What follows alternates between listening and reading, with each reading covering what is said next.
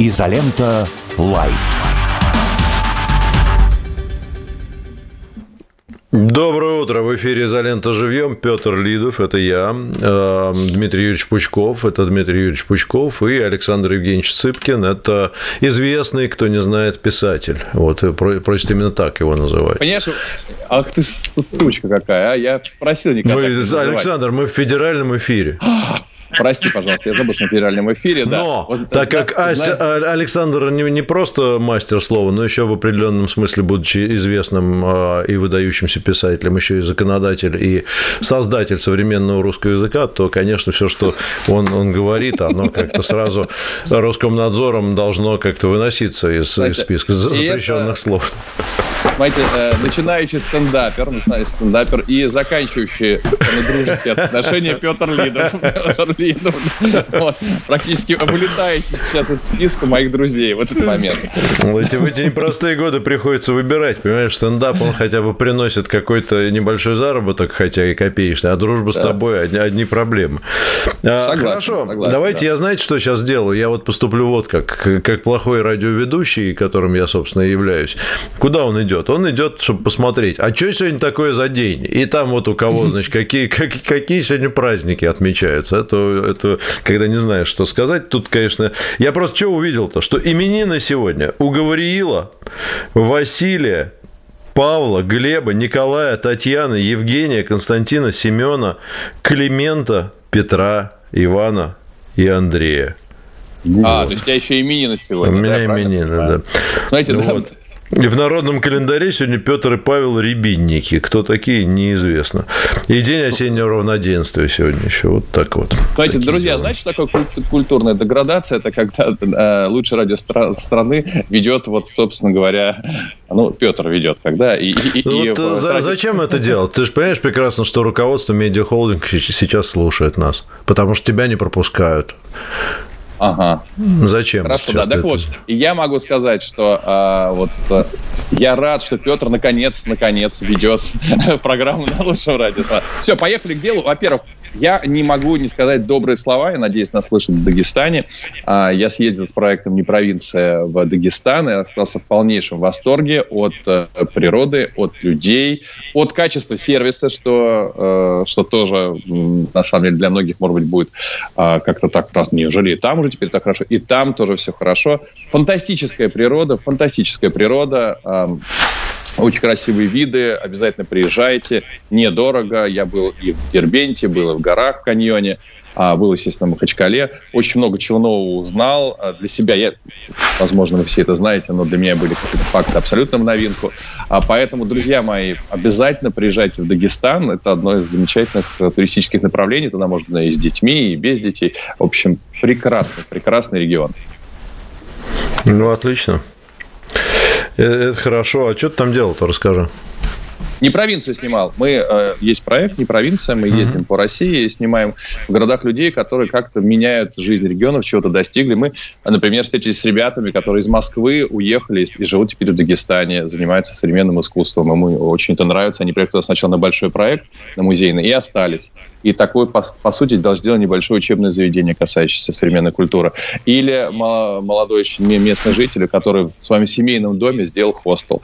А, такой, знаешь, ну, хостел, причем в традиционных этнических мотивах. В комнате много человек, и к нам приезжают люди, которые могут позволить целиком этот хостел снять, целиком. Но живут со всеми вместе, потому что они хотят пообщаться с разными людьми. Там человек 30 вместе в этом хостеле, и ты понимаешь, что человек может себе позволить все что угодно. Приезжает 5 дней там живет, и там такое общение между людьми. Пить нельзя, это вообще неэффективное. Имеется в виду в хостеле непосредственно. А, вот, поэтому было очень интересно познакомиться с людьми. Вот этот проект «Не провинция». Последняя серия у нас. Все. Ну хорошо. Дмитрий Юрьевич, какие впечатления у вас по поводу э, поездок ваших в регион? В Дербенте не бывали, случайно ли? В Дагестане? В Махачкале был, в Каспийске был. Там хорошо везде. Мне сильно понравилось тоже. Я не сильно, конечно, по экскурсиям, но побегал, поглядел. Живут богато. Люстры продают, я уж не помню там, поскольку миллионов, какие-то чудовищные цены, мы аж это замерли, увидев уровень благосостояния. Но как и везде, хорошо живут не все.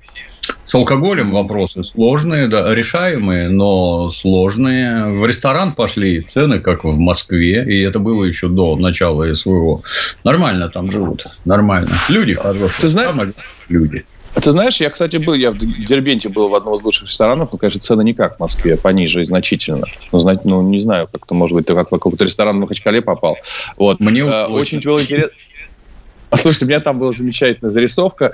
Мы едем с э, моим сопровождающим. Я говорю, ну а как здесь морской отдых? Говорит, ну, морской отдых, э, вот сейчас что-то похолодало, а, в общем, особо не загоришь, но зато в горах очень красиво. И мы заходим на ресепшн, и я понимаю, что на ресепшн в Дербенте, в отеле, африканец ну, я не знаю уж какой, я не знаю, как правильно назвать, а, а, а, а в общем, из Африки человек, это видно по цвету кожи, и говорит по телефону, а, точнее, слушает телефон. И я думал, что он как бы уж точно в два канала не будет слушать. И я так тихонечко своему сопровождающему, да нет, нормального сезона, он человек вполне себе загорел. Вот. И а, в это время он отвлекается от, и на чистом русском говорит, это я в Африке так загорел. В Африке. И дальше продолжает говорить. Поэтому... И причем это неоднократная встреча у меня такая была, неоднократная. А, а, мне кажется, все-таки цены там, конечно же, ну, мне все-таки не, не, не московские. Все-таки не московские. И а, очень много, опять же, для меня было вновь, я не знал, что, извините, я уверен, что вы все знаете, просто я не знал, не образованный, что дагестанец – это не национальность, то есть дагестанец, как сказать, москвич что там ну, да. совершенно, да, вот, вот это для меня было интересно. Ну, Поэтому, когда мы говорим, вот эти, да, россиянин, да, москвич, россиянин, неважно. Очень много было интересных вот этих э, исторических э, пересечений, особенно про Дербент, там какое-то неимоверное количество тысяч лет товарищи туда-сюда ходят, вот, э, поэтому. Надеюсь, что большие инвестиции будут в морской отдых. Действительно, конечно, не все в порядке там пока еще. Вот, это не, не Сочи, давайте посмотрим правде в глаза, а морское побережье огромное. Там нужно, я так понимаю, решать какие-то вопросы э, канализационного свойства, ну, каких-то в каких-то местах где-то пляжи э, делать, но при этом это песок, песчаный, красивый очень пляжи. Поэтому я думаю, что, конечно, за Дагестаном огромное будущее в связи с тем, что э, ну, не так много куда ездить на море-то есть. Давайте, а уж э, в Сочи да. все в летний период ну, просто какое-то, какое-то неимоверное столпотворение, неимоверное. В СССР вот. Каспийский был курорт. Был, да, курорт? я помню, да. А, ну и, кстати, да, Дербент – это самый старый город, насколько я помню, на территории нашей страны. А, вот, древнейший. А по поводу национальности мы тут вспоминали в Суе Расула Гамзатова в связи со столетием, угу. наверное. Вот, это да, у него замечательная цитата есть, э, как он говорит, в Дагестане я аварец, в России дагестанец, угу. а в мире за границей я русский. Угу. Да, да. Красивая, красивая очень цитата. Красивая вот. цитата, да. Да, ну хорошо, давайте, может быть, к насущным. Я, я не могу давайте, не спросить, да. наверняка уже, ну, Саш, ты вряд ли, а Дмитрий Юрьевич точно говорил, но не могу не э, вспомнить про события в Армении, которые мы на этой неделе, собственно, переживали все, и даже на, на пару дней, можно сказать, они затмили события на Украине, за которыми мы тоже пристально следим, и в очередной раз не могу не поаплодировать стоя Дмитрию Юрьевичу, который буквально пару недель назад, по-моему, ты говорил, э, предрекал, в общем, то, что произойдет. Э, тогда казалось, да, может, и все нормально. Э, Дмитрий Юрьевич, как оценивать то, что произошло в Армении? Ну, вернее, произошло это не в Армении, произошло в Карабахе. И строго, не строго говоря, а на самом деле территория Азербайджана. Теперь это уже не вызывает никаких понятийных и формальных, и неформальных сомнений ни у кого. Была проведена спецоперация значит, азербайджанскими властями, которая заняла один день, ну и сейчас э, идут, идет процесс э, разоружения местных армянских формирований. Э, что будет дальше, Дмитрий Юрьевич? И, и про Россию, наверное, интересно, конечно, твое мнение, Армения и Россия, отношения в будущем. Ну, я ж это не предсказатель, оно там столько всего, что никто не знает, что будет дальше. Но есть какие-то предположения, да. То есть, сколько они там? Ну, больше 30 лет они в Карабахе воевали. Карабах – это была стартовая точка развала Советского Союза. Это да. там на стороне армян четко выступали все наши Старовойтовы, Сахаровы и, и же с ними Боннеры. Вот строго за армянскую сторону, чем, с моей точки зрения, умело и старательно разжигали конфликт. Удалось. Было бы интересно посчитать, сколько же там армянских мужиков-то полегло, сколько азербайджанских полегло за 30 лет с лишним конфликта. Это, и... это десятки тысяч какие-то. Да, да, да. А далее определиться, ну, как вот это действительно надо было или не надо? Эта пролитая кровь, она имеет какую-то цену или не имеет? Ну, Пашинян всем на пальцах наглядно показал, нет, не имеет. Его эти армяне, которые живут э, в Карабахе, не интересуют никаким боком. Ну и дальше замечательно получилось. То есть, если это азербайджанские земли, а непонятно, а что здесь делают вот эти вот вооруженные формирования армянские, если это наша земля. И азербайджанцы совершенно в своем праве вот в том, что они делают.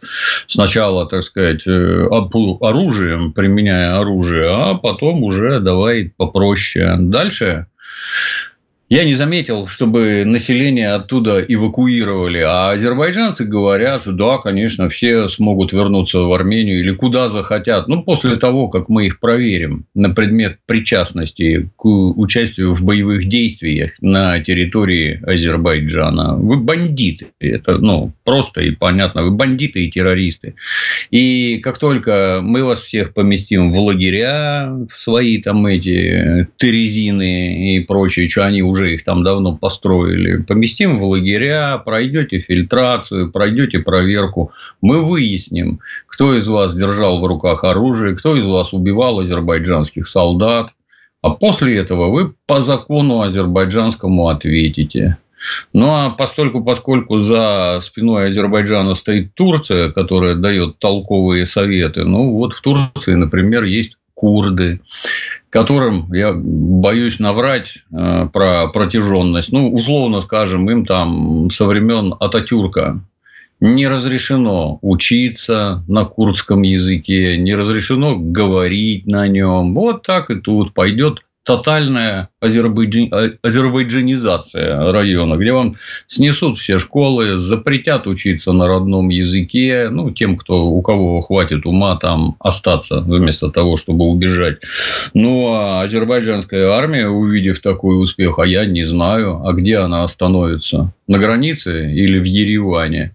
А как там будут коридор пробивать в свои области? На что это будет похоже? Через мирные договоры или просто держат вас рукой уже за горло, бьют в промежность сапогом и говорят, будет так, как мы скажем, а не так, как вам там кажется и хочется.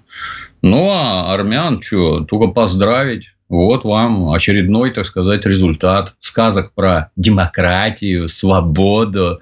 Граждане выбрали, ну вот выбрали вы себе этого Пашиняна, ну вот поздравляю. Сколько человек там за этот заход убили? Сколько человек в прошлый раз убили? За что они там в землю-то легли? За то, чтобы Пашинян все это подарил? Ну, отлично получилось. Я не сомневаюсь, что ряду продажных сволочей – которые стоят у власти, для них из этого сплошные бонусы. Сплошные бонусы. У них все хорошо. У них деньги в США, недвижимость в США, они из Армении сдриснут и прекрасно будут чувствовать себя сами, их дети, их внуки, потому что наворовано, мама не горюй.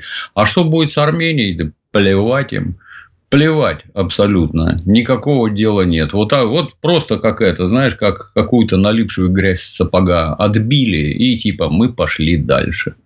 Круто получилось. Ну, многим, опять-таки, непонятно. Это все последствия борьбы с коммунизмом. Это все последствия вот этого замечательного развала СССР, который, ну, счастье же всем принес. Вот, смотрите, на что похоже это счастье. Армян жалко, как и всех людей, кого убивают, не пойми за что, жалко. Вот.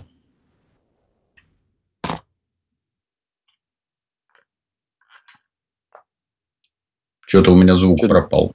Да, Петра не слышно. Петр, тебя не слышно. Петр, Петра не Да, слышно. это я выключил его, чтобы не, не дышать в микрофон, извините.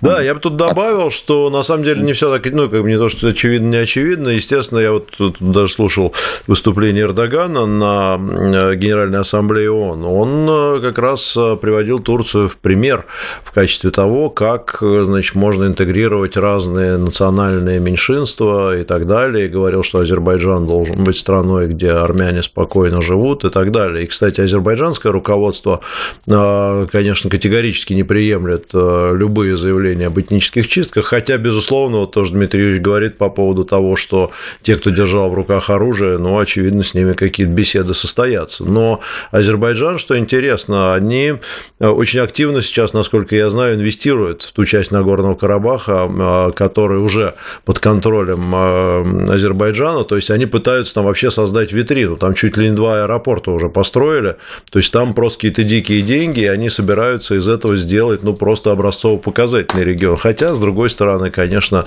э, ну, определенная э, э, определенная потенциальная, ну, скажем, э, жизнь в качестве анклава, конечно, она маловероятна, и, скорее всего, население будет действительно там как-то смешиваться, интегрироваться и так далее. Но надо смотреть. И, безусловно, армяне обоснованно боятся того, что с ними будет. Но вот поведение, конечно, Пашиняна, который сказал, что это точно не план А для нас переселения, значит, армян э, к нам сюда, ну, не знаю. Вот мои знакомые, те, которые Пашиняна не поддерживают, они считают однозначно, что это предательство 120, 120 тысяч человек собственного народа просто действительно брошенных на произвол судьбы. С другой стороны, ну, опять же, я тут не пытаюсь никого э, как бы... И просто, просто то, что я вижу, что Азербайджан последовательно и очень грамотно, дипломатично, и вот, вот если говорить о наличии действительно грамотно выстроенного государства – с правильными подходами, правильной элитой и цивилизованным подходом к решению этих вопросов, то э, вот э, Ильхам Алиев, конечно, в этом смысле большой молодец, на мой взгляд. Поэтому будем надеяться, что там закончится все нормально, без э, каких-то там... Хотя представить, какие там отношения между этими людьми всеми, и что у них в семьях, это, конечно, страшно подумать просто.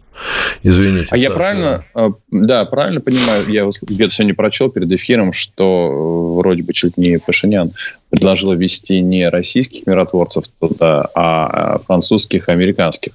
Что, ну, вот это можно рассматривать как определенный сигнал, а, ну, для чего некоторые вещи происходили. Мне кажется, это только начало какого-то более глобального процесса, и как это всегда бывает. Ты в чем дело? А, Пашинян да. уже не может ничего предложить туда ввести, потому что он уже никакого отношения к этой территории не имеет. Нет, вообще, вот. наверное, просто куда Он может предлагать все, что угодно, но с ним уже вряд ли кто будет разговаривать на, на эти темы. Ну, пусть ведет, и чего. А, как бы это, мне кажется, к делу отношения уже не имеет. Ну, опять же, вот. надо, надо посмотреть. Повторюсь, в моей очень такой а, Э, профанской картине вот этого, этой ситуации, потому что я не, не вникал, честно скажу, а складывается ощущение, что это некая попытка выйти Армении из там, зоны влияния России и э, чтобы эту зону заняли, заняли наши, так сказать, заокеанские коллеги. Так ли это или нет? Я вот, э, наверное, можно... Так, да? Армении в ООН представитель Армении в ООН э, высказывал предложение, что российских миротворцев надо увести, а вот ООН надо ввести. И желательно, чтобы Франция и США этим занялись. Ну, какие сомнения это вообще? Все осколки Советского Союза дружно тянулись на Запад. И Российская Федерация туда же. Все дружно тянулись на Запад. Западу они нужны исключительно для того, чтобы построить такие мелкие гауляйтерства на границе с Российской Федерацией, руками которых эту самую Российскую Федерацию порвать на куски. То есть, э, должна быть окружена по поясом враждебных государств. Отлично получилось в Прибалтике, но эти воевать не могут, их очень мало. Отлично вообще, лучше всего получилось на Украине. Там идет горячий конфликт. Российская Федерация вместо того, чтобы экономически развиваться, вынуждена принимать участие в боевых действиях, тратить деньги, губить своих людей на борьбу с этими западными козлами. И если удастся еще где-то разжечь, ну это же прекрасно, это же втягивает Россию еще больше в вооруженные конфликты, отвлекает от экономики экономического развития и таким образом губит ну, это никому не нравится. Обратите внимание, вот у нас второй волны мобилизации не проводят. Почему? В том числе и потому, что это оказывает очень нехорошее влияние на общественное сознание. Пока что хватает добровольцев, а если проводить мобилизацию, нет, население уже это не воспринимает как вот малой кровью, могучим ударом, чуть я служить пойду, с какого перепугу вообще, зачем это, вот, нет, не надо. Ну, а если загорится кругом, о, сегодня Армения, там же самое большое посольство Соединенных Штатов на планете Земля. В Армении живет 2 миллиона 700 тысяч армян. А туда делегация из Конгресса США едет. Не их зовут в США, а делегация из Конгресса с конгрессменом во главе. А, а в Российской Федерации живет 2,5 миллиона армян. А еще за кордоном живет 7 миллионов армян. Ну, и что такое внимание это вот к этой микроскопической стране, где 2,7 миллиона? Что такое-то? Ну, а вот, да, там зажигаем. И сейчас зажгут, я вас уверяю. А следом Казахстан, где там тоже националистические настроения, древняя нация. А вот как только коммунисты уходят, сразу оживляется нацистская сволочь. И в аспекте лучше-хуже, по-моему, даже как-то бессмысленно обсуждать. Так что на очереди еще и вот эти, у которых тоже все деньги лежат в США, дети учатся в США, семьи живут в США. Как там Бжезинский говорил, если у них деньги лежат в США, так может это не ваша элита, а наша. И был совершенно прав. У капитала родины нет, ну вот, наслаждайтесь, так сказать. Печально.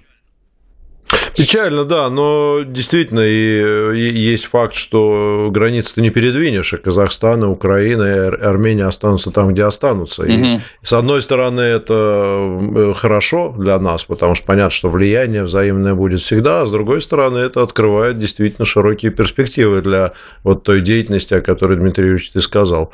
Потому что действительно, даже если мы бы хотели кого-то куда-то от нас подальше отодвинуть, не получится. Они все равно тут под боком, и, пожалуйста, там веселиться можно сколько, сколь угодно долго. А если затащить в какой-нибудь НАТО или Евросоюз, так вообще у нас будут руки связаны, а у них развязаны. Вот и все. Конечно. Ну, мне кажется, Дмитрий Юрьевич, мне кажется, так как назвался империей, полезая в кузовок. Но не может быть э, такой страны, как наша, с такими э, амбициями, с такой территорией и так далее, без того, чтобы другие страны с э, похожими амбициями пытались что-то тут намутить. Э, не бывает. Так, так будет всегда, я уверен. Тобой согласен. Да, да. Вот да. наш любимый пример. Это наша да? Вот Россия, вот, вот. а вот ее ходят грабить э, крымские татары. Это, это давно еще было. Вот они доходят до Орла, забирают людей на арканах, волокут, продают в рабство. Может ли это держава терпеть? Ну, конечно, нет. Она не будет это терпеть. А значит, Крымское ханство будет раз, разгромлено военной силой. Можно ли терпеть в городе Казань конкурентов? Нет, нельзя. Можно ли терпеть там, где Оренбург Оренбург, там это граница, где кочевые племена. Нет, нельзя. Империя, она всех их приведет в чувство. Тут обида-то в другом, что у нас нет ни способностей, ни возможности организовывать цветные революции, мы их даже погасить не можем. У нас нет своих кандидатов, которые бы российскую там, точку зрения и повестку продвигали. Ничего нет. Мы не лезем ни в чьи иностранные дела. Вот это не наше, мы туда не лезем. Это хорошо. А собственная безопасность нас вообще волнует, не волнует. Вот кроме вот этих кривляний, мы сейчас из себя тут аристократов состроим, мы не такие. Ну, хорошо, не такие. А безопасность как? А если НАТО уже подходит к границам, то что? Ну вот, как-то так. Хорошо, новости у нас на радио Спутник, э, вот, но мы остаемся в э, интернете. Давайте я тогда э, позадаю вопросы.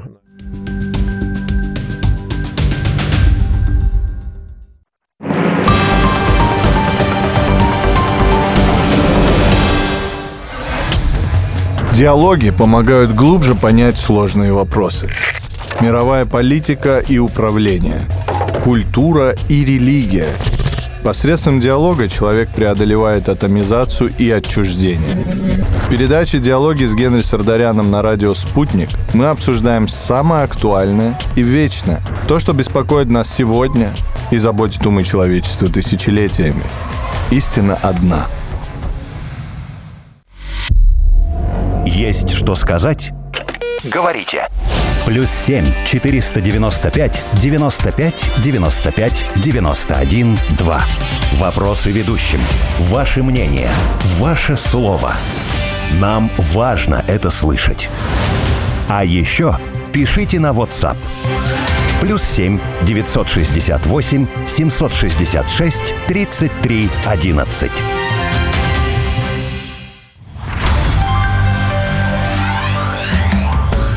Здравствуйте, я Кирилл Вышинский. Раз в неделю по вторникам буду говорить с вами о важном и актуальном.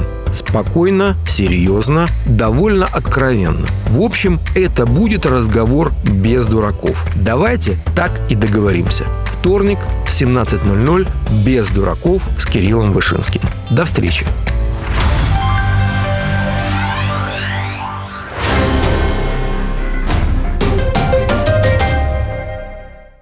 Телефон рекламной службы «Радио Спутник». Плюс семь четыре девять пять девятьсот пятьдесят шесть ноль шесть пять. Радио «Спутник». Новости. В эфире Дарья Дорофеева. Здравствуйте. Тяжелые огнеметные системы «Солнцепек» нанесли поражение по скоплениям украинских войск в Красногоровке, Клещеевке, Малоильиновке на Донецком направлении. Об этом сообщил РИА Новости начальник пресс-центра группировки «Юг» Георгий Минисашвили. Также, по его словам, средствами ПВО уничтожены семь украинских беспилотников в районах населенных пунктов Берестовой и Отрадов КДНР. «Газпром» подает газ через Украину в подтвержденном украинской страной объеме через газоизмерительную станцию Суджи на сегодня почти 42 миллиона кубометров. На ГИС Сохрановка заявка отклонена, сообщил официальный представитель российской компании Сергей Куприянов. В мае прошлого года Киев прекратил прием для транзита газа через ГИС Сохрановка, сославшись на то, что она находится под контролем российских сил. В результате для транзита газа в Европу остался только один вход – ГИС Суджа. Руководитель Главного управления разведки Минобороны Украины Кирилл Буданов в интервью медиакомпании Drive заявил, что американский предприниматель Илон Маск отключал системы спутниковой сети Starlink над Крымом. Это отключение длилось месяц, сказал Буданов в интервью, добавив, что на протяжении всего первого периода военных действий сигнала над полуостровом не было вообще. Он отметил, что Киев очень широко использует продукцию услуги Маска, и без них была бы катастрофа. Ранее Маск заявил, что что условия использования сервиса спутниковой связи Starlink запрещают применять ее для наступательных военных действий. Украинцы, которые просили ее включить для проведения атаки против России, пошли против запрета. Бизнесмен отмечал, что не допустит использования спутников Starlink для эскалации конфликта, который может привести к Третьей мировой войне. Работы по поиску выживших вследствие наводнений на территории Дерны завершены. Деятельность отрядов спасателей сосредоточена на исследовании морской акватории близ города. Об этом заявил РИА Новости официальный представитель ливийской национальной армии Ахмед Аль-Мисмари. По его словам, с каждым днем шансов найти кого-либо из выживших все меньше. Из-за проливных дождей, вызванных циклоном Даниэль, были зафиксированы паводки и наводнения в ряде городов и населенных пунктов на востоке Ливии – включая Эльбайду и Дерну.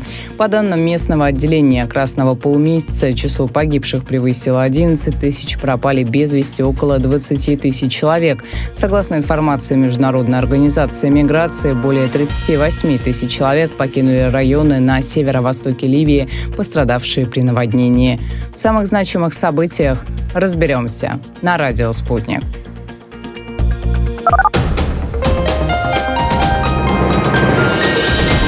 Следующий выпуск новостей на «Спутнике» менее чем через полчаса.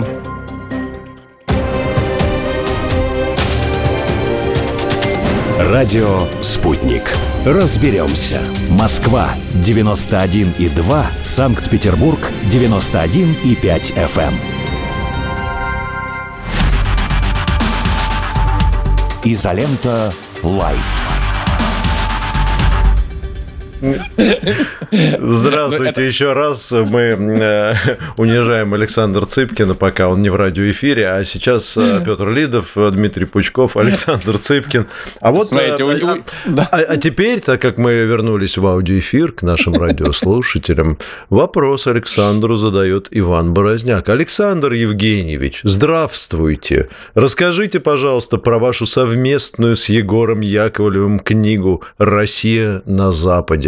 Странные сближения». А, ну и дальше там был вопрос про Калининградскую область. Э, там тоже вроде какие-то странные сближения с Западом наблюдает наш, э, наш слушатель. Так ли это? Нет, не так. Это э, такая популярная история. Егор Яковлев и я побывали в свое время в Калининграде, сняли передачу про, про скорее, такой туристическо-человеческие вещи в Калининграде. И он столько мне все рассказывал а, именно про российскую историю в этом регионе.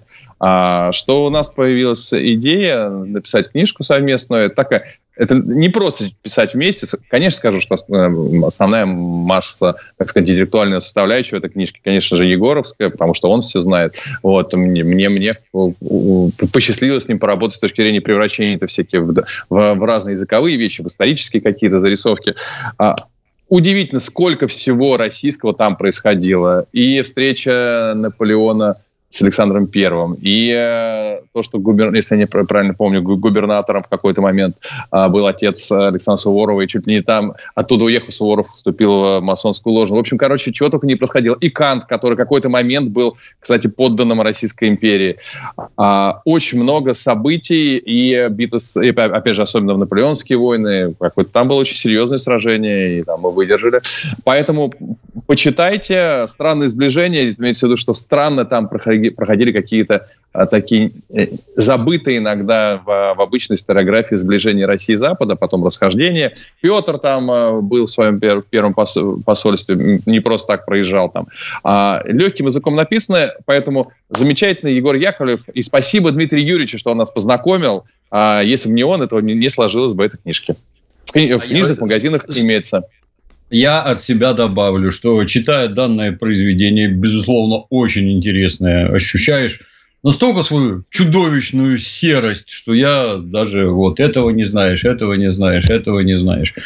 Читайте. Книжка очень хорошая. Скоро выйдет ролик, где Егор про нее рассказывает. Очень интересно. Угу.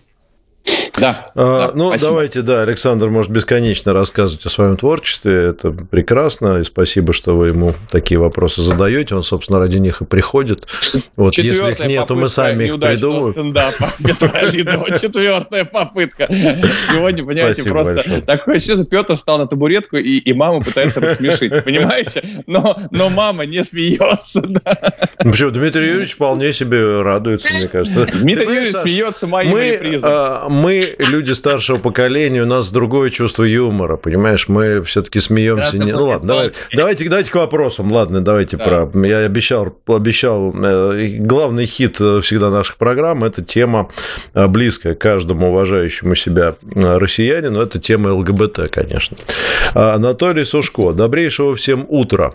А мы в России в голос хохочем с того, как западные киноделы буквально сходят с ума на почве ЛГБТ и т.д. Да, но мне начинает казаться, что мы сходим с ума точно так же, только в обратную сторону, в сторону традиционности. Например, когда Минкульт не выдает прокатное удостоверение за женский парик на мужчине, а Роскомнадзор банит фильмы из-за надуманной ерунды. Есть ли такое ощущение у сегодняшних дорогих, вырвалось, дорогих гостей эфира? Спасибо. Дорогих гостей, да? Дорогие, да. Дорогие гостей. Ты дорогие, дорогие дорогие, да, да не задорагивай. Вот. А такое ощущение, безусловно, есть. А, Давай, там перегиб какой-то дичайший. А, жги дичайший. от имени творческой интеллигенции. Да. Но я не от имени творческой интеллигенции, я не очень творческая и практически не интеллигенция. А, есть, конечно, перегиб. Там перегиб, это правда, я даже чуть не сам с ним сталкивался. Сказал, ну, Александр, вот интересный, конечно, у вас рассказ, мы бы даже взяли бы, может быть, подумали про сценарий, но вот тут должно быть два обязательно представителя ЛГБТ, вот как хотите, так и, так и делайте. Вот. А, и у нас есть перегиб, да, когда, ну, уже со, совсем... Я, я слышал про эту историю с приком, я не вчитывался, знаете, как обычно в интернете написали, не факт, что это правда, но если это правда, если действительно фильм не получил прокатное удостоверение, если где-то какой-то а, был, был в женской одежде, ну, а если это художественно оправдано, да и вообще, а, а вот можно ли снять фильм о том, что человек страдает из-за этого? Я не, не, не понимаю, может быть, нас вообще теперь нельзя а, никаким образом упоминать, что такое явление существует в мире. Ну, то есть и там, и там перегиб, и там, и там бывают совершенно какие-то странные проявления этих перегибов. Вот мое, мое, мое такое мнение. Хорошо, давайте следующее. У нас тут две группы вопросов. А, дайте, дайте, Ой, извините, а, прошу прощения, да. А, дорогие вот... Дмитрий Юрьевич, да, в нашем детстве был такой художественный фильм «Остров сокровищ», где вместо мальчика была переодетая девочка. Кто-нибудь да. помнит такой? Да, да отличный. Да. А гусарская баллада там вообще... И гусарская баллада. А это что, про трансгендеров? Нет, и то, и другое. Или что это такое? Ну, как-то это, уже в ум-то можно прийти, уже как-то выдать какие-то четкие критерии, что можно, что нельзя давайте залезем в какой-нибудь театр, посмотрим, сколько там гомосексуалистов, потом в правительство залезем, там они есть там или нет? Ну, наверное, есть. Но если автор считает нужным их куда-то там вставлять, ну, пусть вставляет. Определитесь только, как это будет, как в Америке. 10% негров, 5% гомотеков и все остальное. А без этого художественный совет не пропустит. Не надо копировать Запад, категорически не надо. Вот. Ну, еще меня тоже всегда напрягает то, что, например, поиск любого вида с любым участием любого количества любых персон, там, не знаю, и прочих э, порнографии в интернете у любого ребенка занимает э, долю секунды. Причем да. в самом угу. популярном поисковике. Э, Все, что хотите. Угу. И это и, никого и, особо не беспокоит. И, а вот, вот еще такое, ты знаешь, это как я по бывшему, так сказать, профилю службы, ну что вы, что вы все время гадости какие-то говорите? У вас профессиональная деформация, вы во всех видите уголовников. Ну, а и людям это не нравится, когда ты во всех видишь уголовников, хотя это так и есть. А, а давайте во всех видеть гомосексуалистов, их притеснения, их победы, их э, эту самую... Знаешь, фиксация какая-то нездоровая просто. Внутри страны, по-моему, у нас этого никогда не было. Есть какие-то анекдоты, смешные шутки. Относятся к этому, ну, кроме мест лишения свободы, мягко говоря, снисходительно. То есть, всем это вообще по барабану. Просто неинтересно. А зачем это везде совать?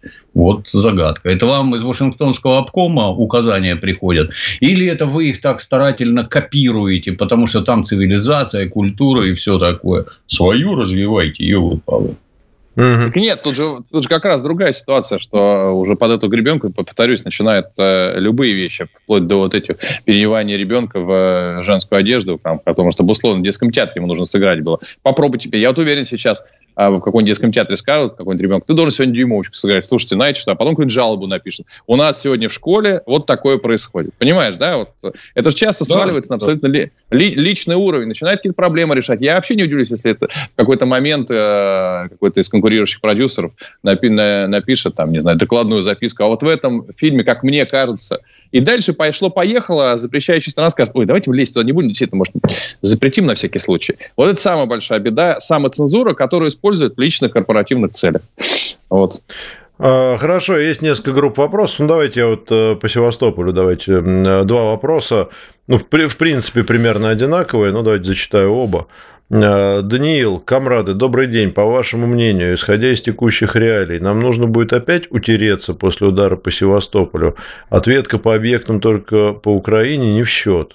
Почему не в счет, но неважно. Или уже шашкой махнуть и перерезать условный трансатлантический кабель, чтобы неповадно было. И Ренат Ибрагимов. Доброе утро. Вчера уничтожили историческое здание, которое строилось еще при Потемкине. Продолжим беречь банковую и в очередной раз утремся. Заменим красную ручку на бордовую. Ну, Дмитрий Юрьевич, наверное, по твоей части имеется в виду, естественно, удар по зданию штаба Черноморского флота в городе Севастополе. Чисто для справки, в этих зданиях никого нет, кроме условно обслуживающего персонала. С началом боевых действий все сидят на ЗКП. Это замаскированный командный, командный пункт. бункер глубоко, туда ничего не прилетит. То есть командование убить нельзя. Если вам хочется ударить в ответ, по украинскому командованию, сообщаю, оно все сидит под госпиталями, где лежат украинские раненые лупить по госпиталям не будет никто. Есть какие-то там эти отдельные аспекты, ну вот собрались там в каком-нибудь Чернигове или еще где-то и туда прилетело. Но это очень сильное везение, отличная работа разведки и хорошие, так сказать, специалисты наносили удар.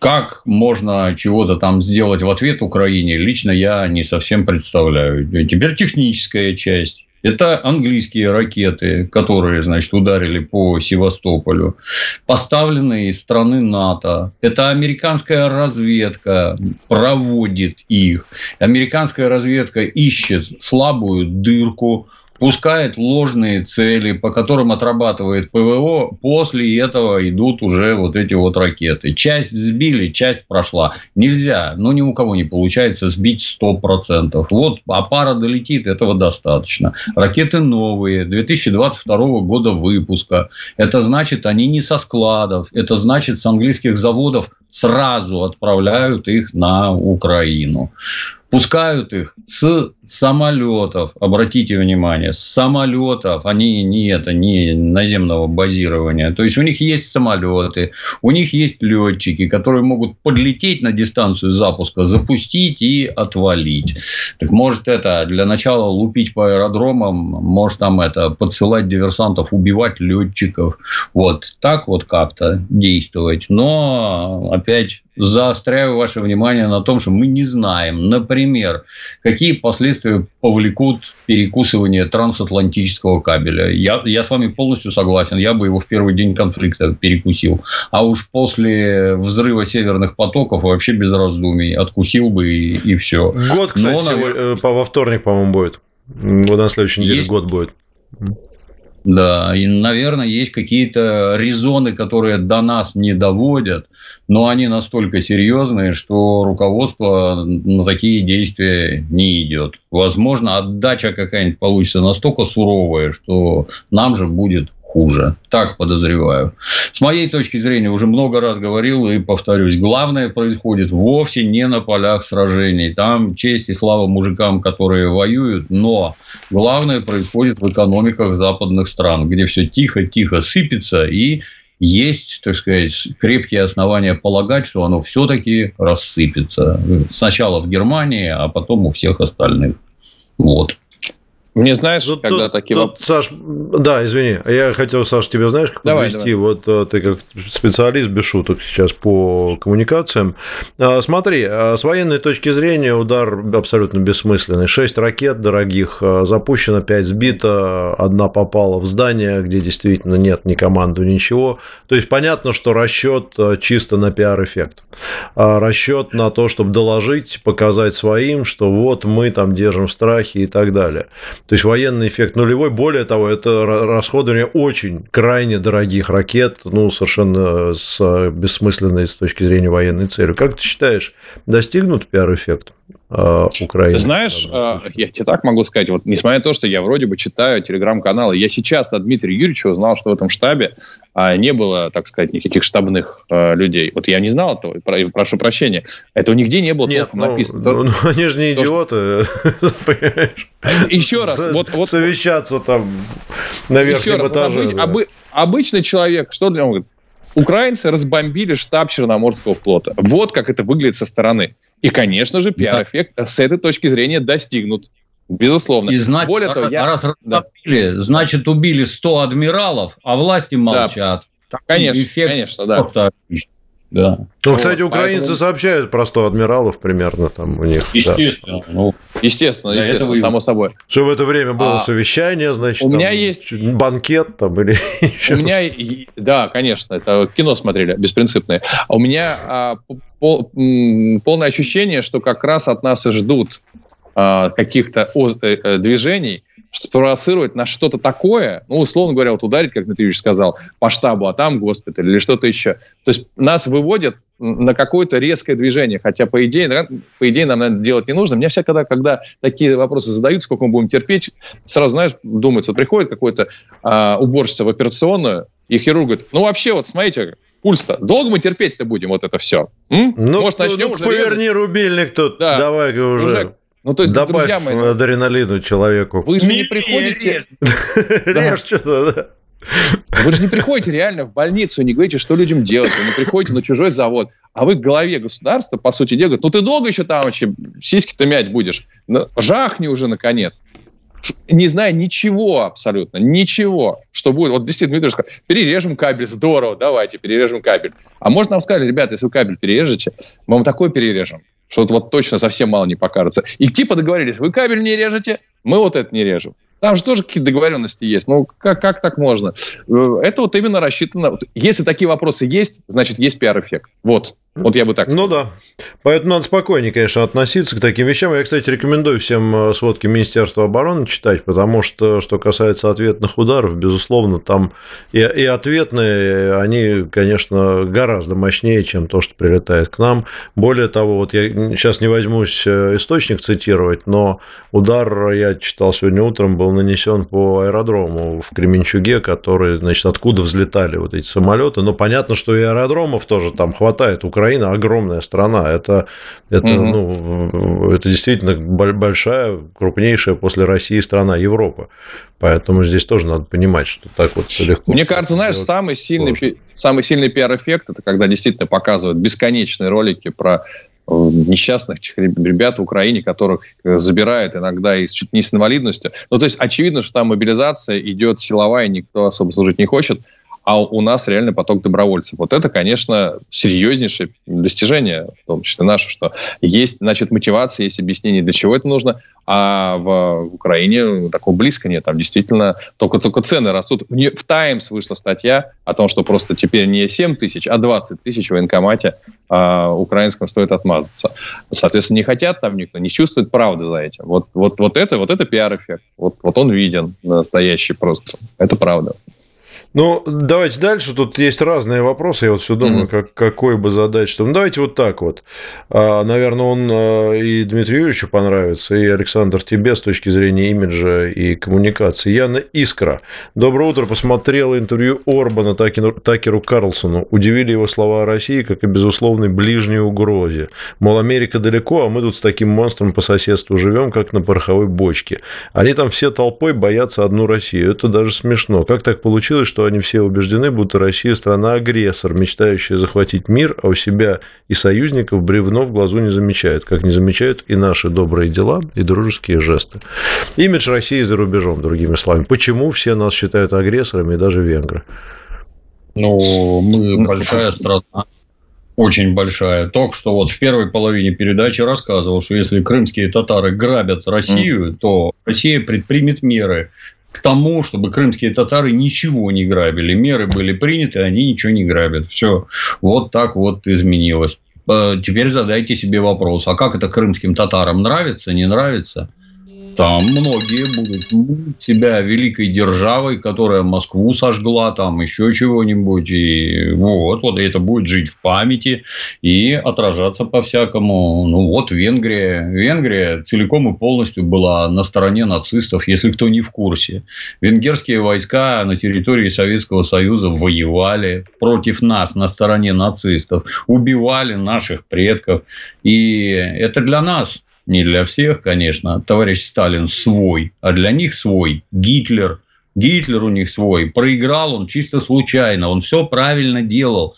Чуть-чуть с евреями перегнул, нехорошо получилось. А так все делал правильно, абсолютно. Так, как надо. И они, венгры, как были целиком на его стороне, так и остались. Никакой коммунизм там за короткий временной промежуток ничего не изменил. А значит, вот вы такие нехорошие и страшные, а значит, с кем-то надо объединяться. А с кем венграм объединяться? Ну, приготовьтесь. Опять с немцами, да, против Российской Федерации. Оно, это, от окраски страны, какая она, красная у нас, не красная. Оно ничего не меняет абсолютно. Мы занимаем гигантскую территорию, у нас огромная армия, у нас ядерное оружие, у нас жуткое количество ресурсов, и через все это мы можем диктовать свою непреклонную волю всем окружающим.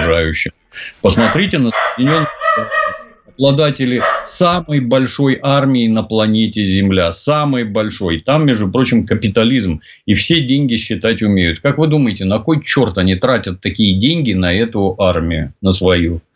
Еди... Цель одна эта армия приносит им еще больше денег, чем на нее потрачено. С ее помощью решаются экономические вопросы. Ну, так поскольку, поскольку у нас капитализм теперь, ну, все на нас смотрят и ждут. А когда мы начнем решать свои экономические вопросы с помощью нашей армии. О, смотри, на Украине уже началось. О, смотри, русские уже отжали у украинских нацистов ресурсов, приготовьтесь, на 12 триллионов долларов. То есть, вот Донбасс, Криворожье, там, это, там все хорошо с ресурсами. Они считают, что это, вот это главнейшая цель. Не какие-то там ваши рассказы про русский мир, еще чего-то там. Нет, вы за деньгами пришли. Сначала пришли туда, а потом придете к нам. Так устроен мир. Просто-напросто в этой самой Венгрии, как уже говорили ранее, надо к власти приводить людей, которые любят Россию, хотят с ней дружить. А вам деваться некуда дружить все А сейчас они, кстати, венгры одни из немногих, кто, кстати, в этой во всей коалиции не поддерживает большое количество антироссийских проявлений. И правда, они сейчас... экономику по большей части говорят, про экономику, а не про то, что мы да, какие-то там и прочее. Ну так, елы-палы, ну давайте дружить на почве экономики это все равно лучше, чем э, со всей этой националистической ненавистью друг друга резать. Давайте дружить на почве экономики. Потом может дружба расшириться как-то на что-то еще, и мы станем еще ближе. И это, на мой взгляд, абсолютно правильные шаги. А то, что он нас не любит, Орбан, Саш, добавишь что-нибудь? Да. Нас убить. Да, я только добавлю то, что это действительно закон, закон устройства мира – а империя, их много, на деле, они либо расширяются, либо сужаются, они не могут находиться в статическом состоянии. Но вот э, даже с чего мы начали сегодняшний конфликт э, армяно-азербайджанский, по сути дела, это некая форма расширения Турции. Османская империя тоже, знаешь ли, это не вы, чтобы курить так. Вот, у них, у них тоже идет постоянное расширение а Китай идет расширение или сужение. Вот. И, и Америка также себя ведет. Просто их расширение происходит за пределами территориально самой. Вот. Они погра... некуда расширяться. Они не могут в Мексику расширяться. Ну, вот, э, там, или, или в Канаду. Вот они за пределами расширяются. Здесь что-то отхватили, а здесь проиграли. Вот из, из Афганистана вылетели. Теперь они там не расширяются уже больше. И, и это постоянное движение, как материки двигаются все время так и империи двигаются все время. Соответственно, маленькие страны, которые, вот, которые затираются между движением этих плит, ну да, им, конечно, не просто, они пытаются выбрать, так, мы с этими сейчас, либо с этими. Все как в 90-е. Стоит ларек, он думает, кому под крышу-то пойти. Если один ларек из-под одной крыши пытается к другую сбежать, ну, его могут сжечь все. Э, либо две крыши договорятся. Давай этот ларек разведем на деньги. Вот, собственно говоря, сегодня такая ситуация тоже может происходить. Жестоко все, но это эволюция, Дарвин. О как. Эволюция ларьков по Дарвину. Угу, да.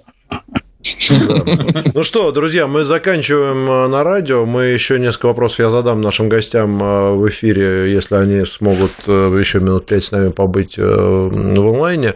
Вот, спасибо. Дмитрий Юрьевич Пучков, как всегда, прекрасен, лаконичен и убедителен. Вот, я думаю, на все вопросы ответил. Хорошо. Александр Евгеньевич тоже сегодня молодец. Подожди. Ты про, про э, турецкую Османскую империю сказал, а ведь действительно есть же сейчас развивается союз тюркских государств. Туда вообще входят многие государства, кстати, да, они на некоторых еще... картах и области России там обозначают, и Венгрия мы там, еще... кстати, в качестве наблюдателя. Вот именно, мы еще много что видим. Не могу. Ты, ты шутишь по мой адрес, а мне не, не прощаем, прощаемся сейчас, э, прощаемся сейчас Жаль. с эфиром. А, а то у меня в понедельник Всего доброго. Слушайте, это ты сейчас расскажешь. В Доме Москвы концерт, слушайте на радио «Спутник». А, Доме музыки. Изолента с утра. Новости сейчас. Изолента Лайф.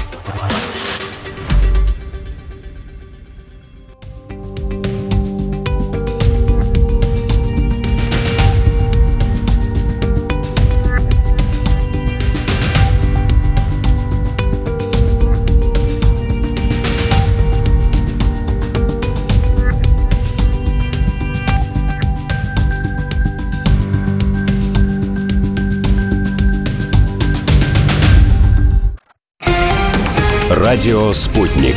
Новости. В эфире Дарья Дорофеева. Здравствуйте. Тяжелые огнеметные системы «Солнцепек» нанесли поражение по скоплениям украинских войск в Красногоровке, Клещеевке, Малоильиновке на Донецком направлении. Об этом сообщил РИА Новости начальник пресс-центра группировки «Юг» Георгий Минисашвили. Также, по его словам, средствами ПВО уничтожены семь украинских беспилотников в районах населенных пунктов Берестовой и Отрадов КДНР. «Газпром» подает газ через Украину в подтвержденном украинской страной объеме через газоизмерительную станцию Суджа на сегодня почти 42 миллиона кубометров. На ГИС «Сохрановка» заявка отклонена, сообщил официальный представитель российской компании Сергей Куприянов.